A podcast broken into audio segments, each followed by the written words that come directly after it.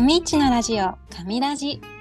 富山県上市町出身の首都圏に暮らす上市門と上市在住の上市門とがつながってお送りしております。上ラジ。今回のパーソナリティは私岡部みちるです。そして本日とても素敵なゲストをお二人お呼びしております。では早速ご紹介いたします。百塚さんでは自己紹介をお願いいたします。百塚由紀です。神ラジには過去に2回出演したことがあります。普段は役場で働いているんですけれど、まあ、プライベートでまちづくりが趣味なので、いろんな活動をしております。よろしくお願いします。よろしくお願いいたします。ありがとうございます。では有吉さん、自己紹介お願いいたします。はい、えー、有吉直弘です。えー上市町地域おこし協力隊で、えー、と2年目になります。えー、普段は、えっ、とあ普段はあの農業を中心に、えー、と活動していまして、まあ、今回のオーガニックマーケットとか、あと、まあ、オーガニックのあの上映会とかを企画はい、やりました。よろしくそうなんですね。よろしくお願いいたします。ありがとうございます。今の有吉さんの方からオーガニックという言葉があったんですけれども今回ですねあのオーガニックについてちょっとお話できるっていうことですごく3人でお話できるのを楽しみにしておりました。でえっとまあ、早速なんですけれどもよく、まあ、オーガニックっていうのは目にしたりこう言葉は聞いたことがある方たくさんいらっしゃるかと思うんですけれどもなんか実際定義とかオーガニックって一体どういうものなのっていうところでもしよろしければあの有吉さんの方から少しお話しいただいてもよろしいですか？はい。えーもしかしたら百塚さんの方が上手に説明できるかもしれないんですけど、あのーはい、オーガニックはあの有機のことで、まあ、有機農業、はい。あのーよく言われてるあのはい。ー方法ですね。えっと、例えば、えっと、農薬を使わない。えはい。ーあの肥料は、えっと、有機肥料は使えるんですけど化学肥料は使えない。なんかそういう定義があって、あのまあ、オーガニックっていう言葉自体も、なんか有機ジャスっていうところが、あの、間違いのないようにっていうことで決めて、あの、あの、基準とかを決めてます。今言ったー農薬で、えっと、化学肥料を使わないっていうもの、それできたものとか加工したものとかになります。肥料も有機かその化学肥料かみたいなところがあるっていうことですか？そうですね、なんか堆肥とかよくあの、えっ、と、台所で出たゴミとかを、あの土に混ぜはい交差して使うっていうのは、これ有機肥料になりますね。でもああなるほどです動物の糞とかも OK ってことですよね。動物の糞も OK だと思います。動物もその有機のものを食べている動物の糞だったら OK とかそういう基準もあるんですかね。そうですね、そういう基準があるかもしれませんね。ちょっと僕、詳しく知らないんですよ。僕は、その、うんうんうん。えまあ、糞、牛糞とか鶏糞とかあんまり使わないんで、ちょっと詳しくは知らないんです。けど、ん。もしかしたらあそうなんですね。食べたものとか、あの、やっぱりうん。出てくるんで、まあ、そういうのは影響かもしれませんね。うん、なんか上市町だとねあの安井ファームさんが鶏粉を活用してうん。農業されてたりするっていうのを、うん、見たことあるなと思って。へえそうなんですね。安いの卵さんですよね。そうですそうです、僕も食べてますよ。うん、私も食べてまます。うん。最近知ったんですけどなんかすごい頑張ってらっしゃるゆ有名な料理家さんもはい。安いファームの卵を使ってますって知ってなんか嬉しくなりましたへえそうなんですね。なんか県外の方とか県外の。方ですねへえじゃあお取り寄せされてるんでね。そうですすねあの上市は里芋と卵を使ってますって聞きまえなんか嬉しいですね。嬉しいですよね 私なんか岡部さんがそのオーガニックに興味はい持たれてるみたいなんで、はいどうして興味持たれてるのかなみたいなのもそういえば聞きたいなと。あ私はですね34年前くくらいからですかね。なんかあの断食を2週間したことがあって。で、2週間？えっと、2週間。あでもあのずっと食べないっていうわけじゃないんですけど、うんファスティングってやつですか、うん。そうそうですね。なんかそのうん。2020年のこうパンデミックとかになったくらいからなんか情報量すごい多いなっていうことを思い出してなんかこれから自分が生きていくためになんかどういう情報を選択して何をこう選択して生きていけばいいのかなっていうのを考えるようになった時があってで私はなんか長い間東京に住んでたこともあってもう本当に周りを見ればもう情報だらけっていうか電車の中も、か街を歩いていても情報だらけでちょっと苦しくなってしまってでその中自分がこれでいいんだって思えるこう選択をするためにあの直感力をもう一度磨こうって思ったんですよね。うんその直感力を磨こうって思った時にちょうどなんか友人も同じようなことを考えててうん。で私もそういうなんかこう一回デトックスして研ぎ澄ませたいから2週間断食することにしたんだけどやるって言われてでその時にこうリクイッド食っていう固形物を一切取らない2週間の断食あの有機のこうケールとかで作られたグリーンスムージーとあと有機の豆乳ヨーグルト。とあと酵素となんか塩分となんか糖分。本当になんか人間の体が必要なものだけを2週間とって生活をするっていうなんか断食があって。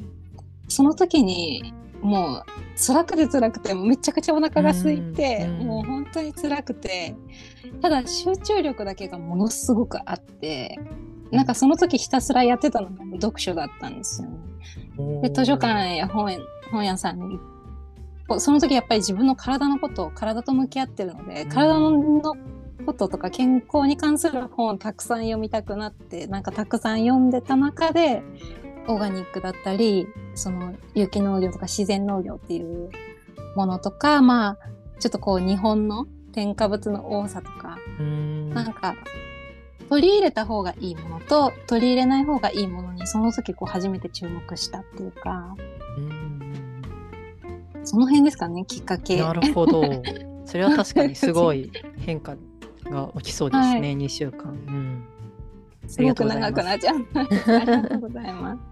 ちなみにお二人は百塚さんはあなんかオーガニックに興味を持ったきっかけってあるんですか？あもうぶっちゃけちゃうと私は別にそこまで持ってなくて有吉さんが強い思いを持ってらっしゃいますね。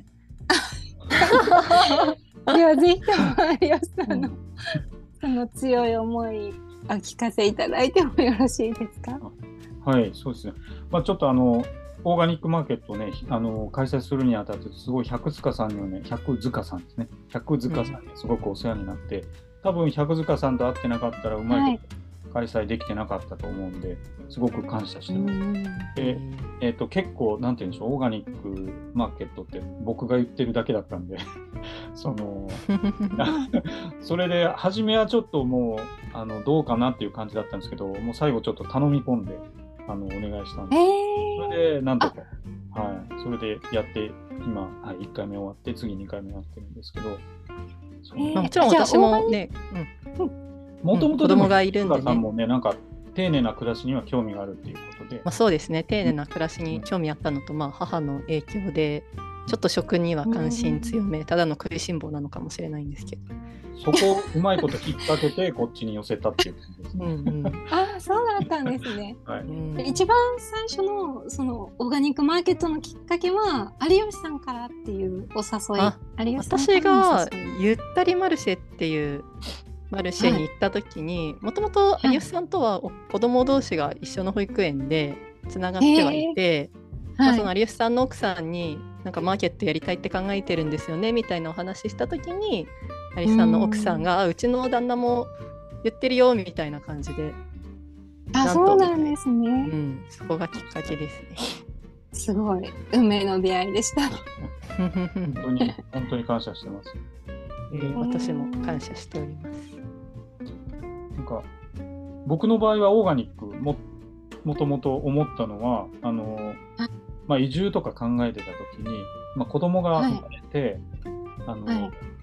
まあやっぱ自然豊かなところで育てたいなと思って移住とかいろいろうん。考えてたんですけど、えーまあそうそうしてる間にも、まあ、子供はたくさんものを食べるんですけど結構白米をそのまま食べるっていうことに気づいてそれが美味しいとお米ね、はい。何もなんか何もつけずに食べたりとかするんですけど美味しいと言ってすごい好きなんだなと思ってじっと見てたんですけどあの、はい。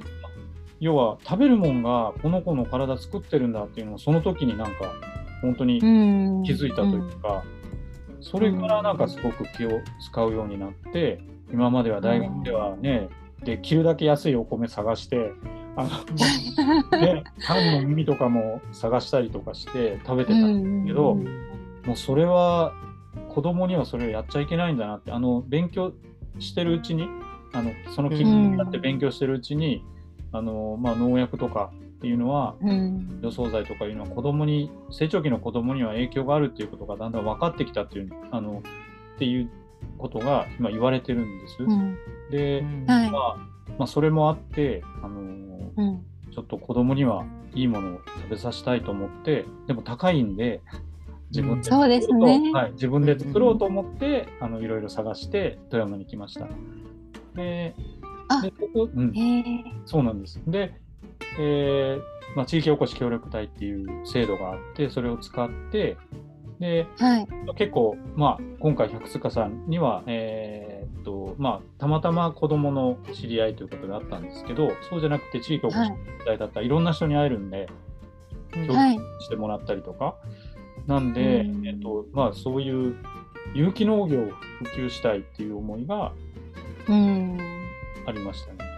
で、その一つの取っかかりとして、まあ、オーガニックマーケットがいいかな。へえで、あの、ご存知かどうかわかんないですけど、あの立山クラフトってうんあるん立山町で、立山クラフトっていうあのイベントが年に1回あって、あの、はい1万人とか多分来はるんですね。え？でした？すごいですね それくらい来ますよね。うん、すごい来るんですよ。あの、立山総合公園かな？ああそこでへやるんですけど。えで、まあ、それを、あの、代表の人が同じ地域おこし協力隊出身の方だったんで、ちょっと聞きに行って、あのどうやってあの開催したんですかって、人どうやって集めたんですかみたいなことを聞いて、うんで、まあ、それと聞いたことを、まあ、ちょっと実践しようということで実践しました。まあ、その、へえそうですね。それが第1回目の上地オーガニックマーケットになるんですか、はい。そうですそうね。ですへね。えただ細かいなんかこう役所にこう申請したりとかなんかこういろいろあるじゃないですか。あのそうです消防署とか。そこら辺全然なくて、はい実を言うとそこらはい辺、百塚さんすごい勉強してあって、うんあそうですね。もう、はい。もう、うんなんでしょう、もう、お頼みしました。そうですね、私はマーケットの本とか買って、あこういう風にすればいいんだな、マーケットってちょっと知識入れてたんで。ああそうなんですねそっか一つのマーケット開催するにもいろんな許可があったりとかうん、いろんな方の協力があったりするんですね。そうですね、本当皆さんの協力のおかげで開催できたなと思います。へえ素晴らしいです。なんか私もデンマークで見つけたのかな。なんかたまたまインスタグラムを見ていた時に上市オーガニックマーケットのアカウントをたまたま発見して、うん。あこんなのあるんだと思って行きたいと思ってそこからよくチェックしてました。あ ありがとうございます。ありがとうございます。そして第2回目がですねもうすぐ開催されるっていうことだと思うんですけれどもいつのご予定なんですかね？第2回目のオーガニックマーケット。えー11月12日日曜日の10時からはい15時まで丸山総合公園で行います。たくさんの方がいらっしゃっていただけるといいですね。なんか1回目はですね。優先寺さんでうん行われたんでしたっけ、そうですね。少し規模を拡大してっていう感じになるんですか？第2回目。うん、やっぱり竜泉寺よりは丸山総合公園広いんで、そうです参加店ね舗。も、うん、増えましたね。どんなうんお店が集まるのかすごく楽しみ。うんあの毎日い SNS でこんなお店が出展されますって紹介しているのでまたぜひチェックお願いします。はい私もうすでにチェックしてます。ありがとうございます。毎回楽しみに見てます。ありがとうございます。11月12日の日曜日に第2回目の上市オーガニックマーケットを行われるということなんですけれどもあのイベントを通してなんかこう上市の皆さんだったり富山県とかこう来場者の方にお伝えしたいこととかあるんですかね私は、えーと、にぎわい担当で移住してきてほしい女性だったり、はい、子育て世帯が楽しめる場としてマーケットしたいなと思ってて実際その、うん、まあ、私が子供を連れてちょっと普通のスーパーとか買い物行くと結構大変でマーケットに連れてった時はなんか開放的な気持ちで楽しく買い物できたので、そういった女性や子育て世帯が喜ばれるようなワークショップもたくさん用意してますしすごく上町オーガニックマーケットもすごい美味しいものがたくさん売られるので、えー。はい、ワークショップなんかもあったりするんですね。そうですね。なんかちなみにどういったのがあるとかって今の時点でお伝えできることとかあったりしますか、郷土芸能の踊りをされる、まあ、それはワークショップっていうかステージか。ステージも、うん、あ踊りされたり、うん、演奏されたりもあったり、ワークショップだとパチンコ玉作りだったり、はい、前回ブンブンゴマ作られたり、ちょっとうさうさぎがやってきたりとか。うさぎ？うさぎ、はい、上市でうさぎと触れ合えるお店やってる方がいて。へえ。あ、本物のうさぎってことですね。うさぎと触れ合えるコーナーあるんですね。うんね、触れ合えるかどうかはちょっと当日のうさぎさんの気持ちと次第かなって思うんですけど。えー、すごい楽しそう。なんかお子さんもそうですよね。先ほどおっしゃってましたよね。なんかお子さんがお楽しみいただけるようななんかマーケット作りになってるっていう。うん、そうですね。で女性が喜んでもらえるのとしてあのヨガマーケットの前に9時から10時ヨガも設定したのでごご興味ある方はぜひ参加してもらえたらなと。ねうん、ヨガは私の趣味なので。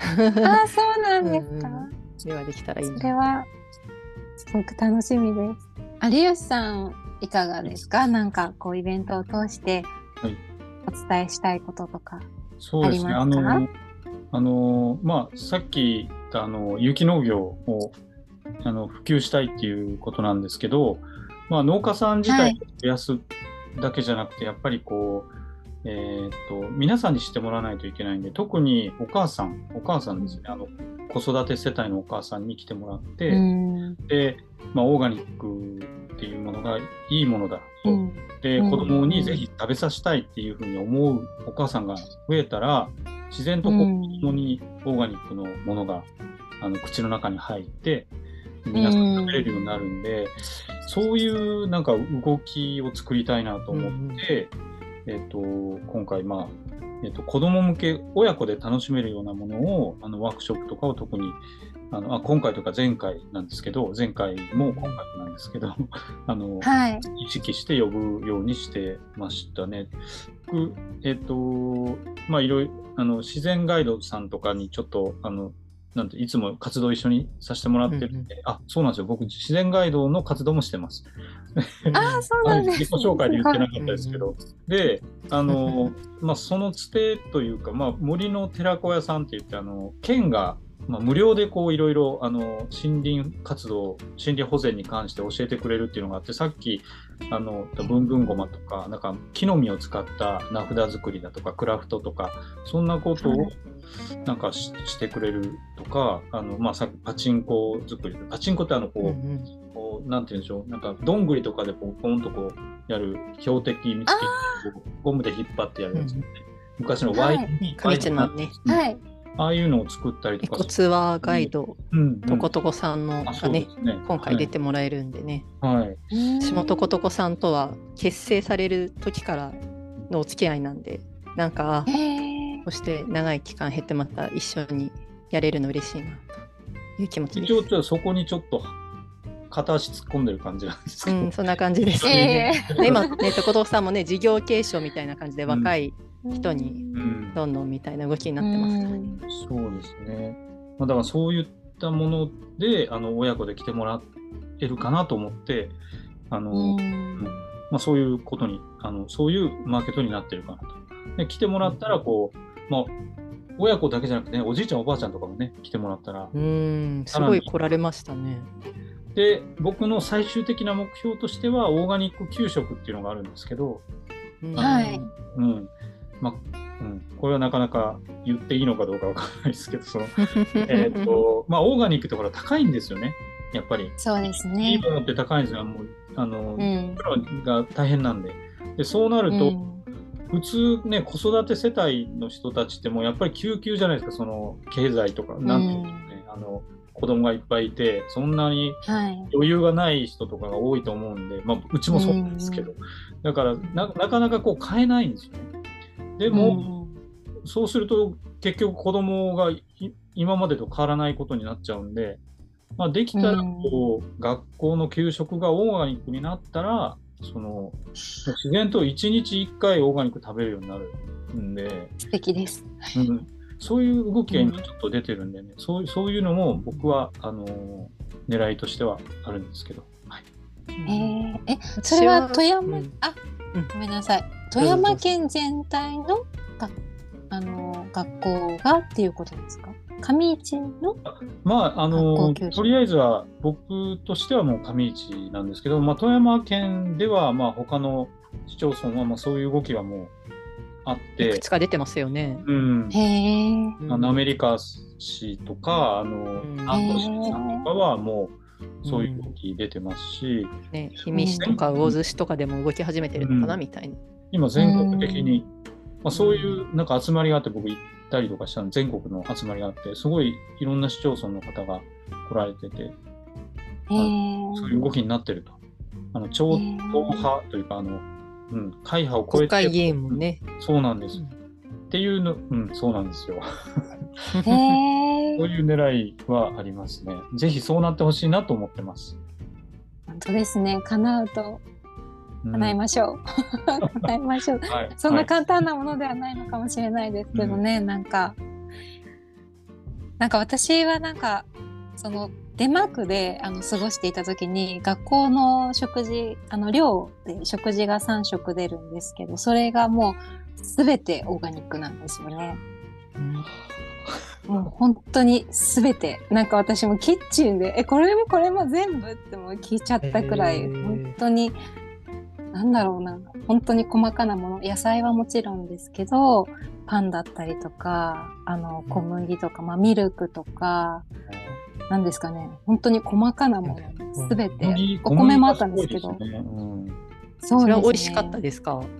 美味しかったです。本当に。ね、オーガニックね、美美味しいですよね。うん。美味しいですね。うん。でやっぱり安心して食べられますしなんか先ほど有吉さんがおっしゃってたみたいに私もなんかこう食べ物ってなんか以前までは、まあ、美味しいと思って食べるんですけどちょっとなんか空腹を満たすみたいな役割も私の中にはあってでもやっぱりこう美味しくってやっぱ断食をしてからなんかこれが自分の血となりなんか口に入れたものが自分の血となりこうエネルギーになったりしてなんていうかその体だけじゃなくって心の面でもなんていうか健康になっていく健康になっていくというか健康にしてくれるなんか命になっていくものだなと思うのでうんうん。ぜひともその子供たちの時代からなんかオーガニック給食なんてあったらすごく夢だなって思います。あとは私の場合そのデンマークの情報しか、まあイギリスも少し行ってきたんですけど、なんかスーパーマーケットとかだとなんか日本ってオーガニック野菜とかだとこうオーガニックコーナーがあるイメージで、うん海外のスーパーマーケットって食品ごとトマトだったら普通のトマトとオーガニックのトマトが横に並んでいて、うん。まあ値段も大して変わらないんですよ。なんかオーガニックがめちゃくちゃ高いってことはなくって、なので割とそいね。そうですね。選択しやすい。なんかリンゴだったらリンゴも普通のとオーガニックが並んでいるからまあどっちにしようかなって言ってこうなんかそういうふうに日本もなんかもうちょっとオーガニックの、ね、そうものの価格が下が下がる下がるのかわかんないですけど、うんうん、みんながこう手に取りやすい環境になって、うん、なんかこう馴染みのあるものになっていったらいいなってすごく思います、うん。うん、それはあのあれですか？値段があんまり変わらないっていうのは見た目はどうですかね、はい、例えば刃物とかだったらやっぱりちょっと虫食いがあったりとかするのか、それともいや見た目ももう立派だけど同じぐらいの値段なのかそこら辺そうですね。やっぱ物にはよるんですけどやっぱり刃物はちょっと虫食いはあったりとかしますよね。うん、なんか私は農業には関わってはなかったので、なんかどんな風に育てているとかはちょっとわからないんですけど、うん、あの学校にオーガニックの畑もあってそこで、まあ、ある程度いくつかの野菜は作ってるんですよね。うん、でまあ確かに虫日本とは気候違いますもんね。土壌も違うので、うん、いる虫の種類も多分違うんですよね。蚊とかもそんなに多くないですし、夏いいですね。いいですね。まだいますね、蚊ね。まだいる、まだいる。かまりましたからね、今日。ああ、かゆい。なるほど。ね、日本のスーパーはね、なんかすごい綺麗な野菜ばっかり並んでてね、それをちょっとね、うん、つまりそれって農薬がめっちゃ使われとるんだろうなっていう感じですよね。そうですよね。うんね、オーガニックマーケット出店された農家さんにどうしてオーガニックの農業をされたんですかって聞いたらそのオーガニックの野菜を食べた時にすごい美味しくて感動したって、うん、言ってらっしゃった方いましたね。そうなんですね。うん、やっぱりなんかそういう美味しい美味しかったからとかなんかそういう理由でなんか健康から入るっていうよりも美味しいっていうところから入られる方も結構いらっしゃるんですかね。うん、思いますなんかね面白いからやってるみたいに本に書かれてる方とかも読んだことありますね。えー、そうなんですね。うん、なんかご来場者の方にお伝えしたいこととかあったりされますか？あなんかあと私はこうやっぱ上市のエリア活用みたいなのも考えてるんで、まあ、作家にしろ丸山にしろ、はい、ちょっとまだまだ活用できるなって思っているので、うん、ああなるほどですね。活用の仕方もあるよみたいなのも感じてもらえたらいいなと。確かに、ま、あの丸山総合公園でのマーケットって初めてですか、うん、今までも。まあなんかちょっとね街のイベントでキッチンカー並んだりとかはしてますけど、マーケットとしては初めてですね。今度なんか4月にもアウトドア系のやるみたいですけどね。へえ。ね、本当広いんでで芝生がね広いんでレジャーシート持って晴れたら来てもらえると嬉しいな。あ素敵ですね。あと毎日晴れますようにって祈ってますが。雨でも多目的屋内多目的広場っていう広い、うん、場所でやるので。そうなんですね。はい有吉さんいかがですか？最後お伝えしておきたいこととかありますか？ああまえっとあそっか。えっと前回あの作家の寺でやったんですけどちょっと作家の寺は僕がちょっとあのお願いしてあの百塚さんにお願いして ぜひあっちでやりたいと言って。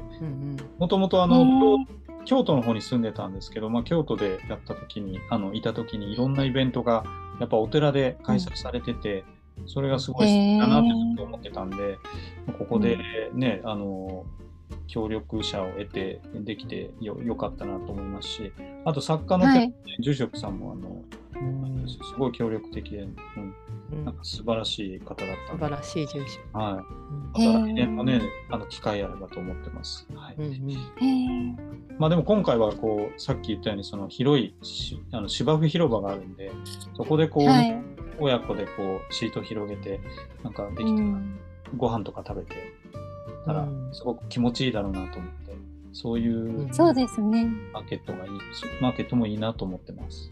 気候もあのちょうど涼しくなって寒すぎずすごくいい時期ですよね、うん、11月12日だと、うん、きっとそうだと思います。はい、はい、そうだと思います。